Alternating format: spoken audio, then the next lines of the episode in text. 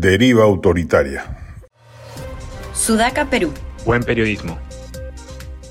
Suscribo plenamente el reciente pronunciamiento de la comunidad de politólogos y científicos sociales. Abro comillas. Expresamos nuestro más enérgico rechazo al rumbo autoritario que viene adoptando el gobierno de Dino Boluarte y Alberto Tarola. Acciones de represión y violencia desproporcionada rompen los principios del Estado de Derecho y han dejado un saldo doloroso de 55 compatriotas fallecidos y más de 1.200 heridos.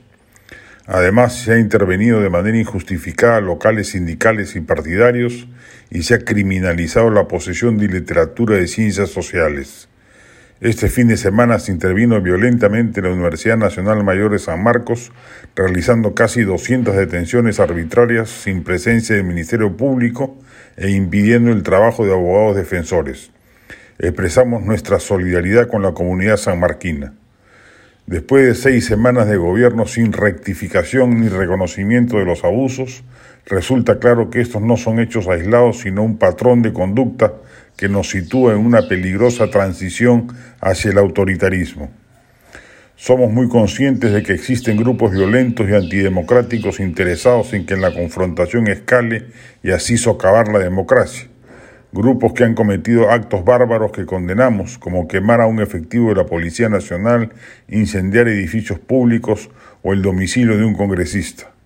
Sin embargo, el Estado está en la obligación de distinguir los hechos criminales de la protesta legítima y actuar bajo los parámetros de la ley. La retórica de la guerra y la represión indiscriminada por la que ha optado el, el gobierno aseguran una fractura profunda en el país.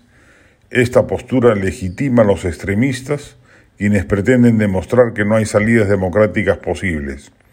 Nuestra historia muestra que cuando las fuerzas de seguridad han sido enviadas a restablecer el orden sin dirección ni control democrático, hemos sufrido situaciones trágicas.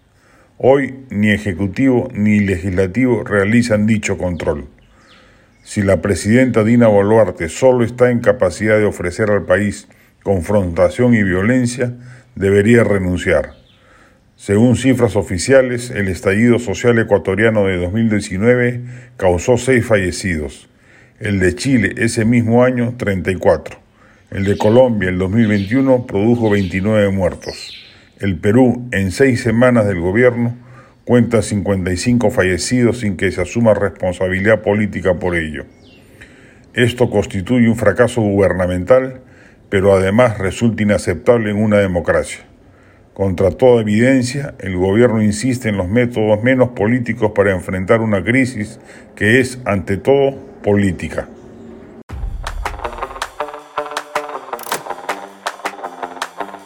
Este podcast llegó gracias a AFE, operador logístico líder en el mercado peruano que brinda servicios de almacenaje, transporte de carga, courier y cómics. Los puedes ubicar en www.afe.pe.